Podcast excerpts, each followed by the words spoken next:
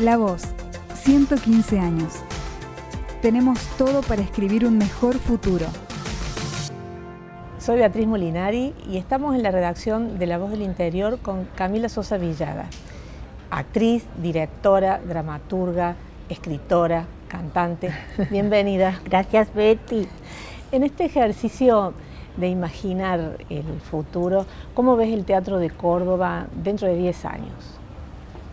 Bueno, si sigue como está ahora, yo creo que va a ser eh, mucho más masivo, que va a tener más llegada, que habrán más salas, que los hacedores teatrales irán además eh, profesionalizando cada vez más el oficio. Eh, me da la sensación de que estamos trabajando para que deje de ser un acercamiento mm, eh, como un hobby, como una eh, cosa que se hace además de la vida común y se va a transformar en la vida de los que lo hacen, ¿no? Eh, como ha sido mi caso y como que espero que sea el caso de los los que están haciendo teatro en este momento. Y habrá que implementar nuevos modos o estrategias para instalarlo en el centro de la comunidad.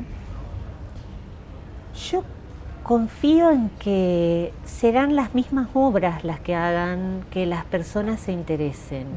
Eh, ha, habido como un recorrido teatral, eh, un, recorrido político, un recorrido más eh, modernoso, más contemporáneo, un recorrido más clásico y de todo eso me parece que va a salir algo en algún momento, una especie de eh, amalgama de todos esos eh, colores que tiene el teatro que va a hacer que la gente se acerque con más voracidad, con más interés.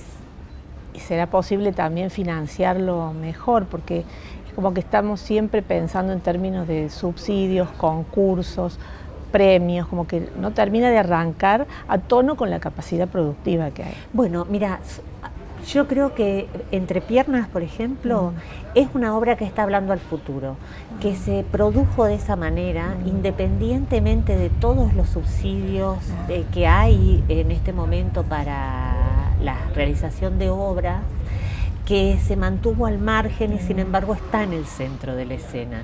Yo creo que vamos a empezar a mirar ese tipo de producción, los que hacemos teatro, que hicieron algo que con los mismos ensayos que abrían a público pudieron ir pagando toda su escenografía, todos sus vestuarios, toda esa locura. Me parece que es una de las obras más... Eh, futuristas que hay en términos de producción y de, por supuesto, de temática. Luego me da la sensación de que se avanza políticamente eh, en una especie de búsqueda de desagre, como de desagregarnos a toda la estructura, me da la sensación estatal, que a mí cada vez me dan menos ganas de pedir subsidios y de responder a las exigencias que tienen esos subsidios además. Eh, en tanto cantidad de funciones, fecha de estreno, eh, someterse al juicio de los que están mm. eh, dando esos subsidios. Entonces me parece que puede llegar a ser algo muy por fuera, que se puede hacer de otra manera como lo hizo uh Los jóvenes están en ese sentido en un camino que, a vos este, te llama la atención o que habría que seguir o están siguiendo lo que ustedes abrieron. Mira, yo veo como lo que más cerca tengo, ¿no? que es, por ejemplo, Pablo Huespe con Fiebre Guacha, eh, Entre Piernas, eh, bueno, el Guille Baldo ahora también con Nunca Nadie Murió de Amor y esta otra obra de la niña que fue Cirano. Yo creo que esos chicos están haciendo algo futurista ya, incluso en términos, eh, por ejemplo, Fiebre Guacha es una creación verdaderamente colectiva donde la vestuarista participó en la dramaturgia, donde los actores participaron en la música, donde el músico participó en la dramaturgia, ¿entendés? Hay algo que se va limando de esa cosa, supongo, tan estructurada que tenía el teatro antes, donde, bueno, los directores eran maestros, las actrices eran eh, las actrices. Esa sensación me parece que se fue lavando. Y con respecto a la comunidad trans, ¿cómo la imaginás en el campo cultural dentro de 10 años? Bueno, somos pocas. Eh, espero que mi respuesta es un mm. poco ideológica también, ¿no? Yo creo que vamos a ocupar muchos más espacios, primero porque la producción heteronormada, como se dice en ciertos círculos, ya no tiene más novedad, ya hace años que venimos viendo lo mismo, escuchando lo mismo, leyendo lo mismo, y las travestis verdaderamente somos una novedad cultural. Eh, hemos dejado de ser una novedad para el morbo y para la, eh, para la expectación y la pena y empezamos a decir, bueno, también hacemos otras cosas. Entonces aparece Susy Shock, o aparece Paz, mm. o aparece Marlene, o aparece Claudia Rodríguez, esta chilena de la que te hablaba. empezamos a ocupar el espacio mm. artístico, a que sea nuestro. Eh, de manera que veo que seremos más. Bien. ¿Y la escritura hacia dónde te va a llevar, Camila? Espero que a ser más inteligente, más reflexiva, eh, a darle atención a lo que importa, a tener mejor mejores ingresos. sí, creo que sí, a tener mejores ingresos. Sí. A mirar otros temas, a mirar otras gentes.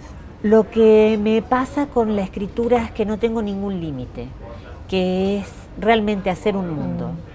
Eh, en el teatro, con la música, la misma otredad, los mismos compañeros, compañeras de trabajo, los métodos de producción eh, circunscriben los mundos, los hacen de determinada manera. Yo me siento a escribir algo y yo puedo hacer un mundo el que quiero, el que me imagino, de hacer lo que se me antoje. Eh, hacer que, no sé, bueno, en las malas, viste que hay mujeres que se convierten en pájaros, que hay hombres que no tienen cabeza. Esa posibilidad es la que me da la literatura, que no me la da el teatro, lamentablemente. Y en el futuro Córdoba, ¿cómo, ¿cómo será? ¿Menos hostil, más amable? ¿Qué pensás que nos puede pasar en esto de ganar libertades y derechos al mismo tiempo? ¿Tú me lo preguntas en referencia a la cultura eh. o me lo preguntas en referencia a la ciudad? A la ciudad y a la cultura, o sea, porque son, son reflejos muchas veces. Bien, yo creo que la ciudad se está poniendo cada vez más seca y con menos árboles y eso es muy preocupante. Mm. Eh, creo que ese mismo conservadurismo cordobés es el que realza las propuestas más transgresoras, más, eh, más de avanzada, como lo fue Carnes Tolendas, que una travesti se desnudaba con total impunidad hace 10 años cuando no existía ni la ley de matrimonio igualitario. Eh, yo creo que está sentada en esa roca antigua que es Córdoba también, ¿no? en ese pozo muy viejo, muy avejentado. Eh, entonces, eh, pienso que la creatividad y la producción artística eh, va a ser cada vez mejor en tanto y en cuanto sea cada vez peor habitable la ciudad. Más conservadora, más religiosa, más antiderecho. Me parece que a eso respondemos los artistas cuando hacemos arte. Gracias Camila, ha sido un gusto tenerte acá. Seguí escuchando las entrevistas del ciclo La Voz 115 en Spotify, Apple Podcast, Google Podcast o en lavoz.com.ar.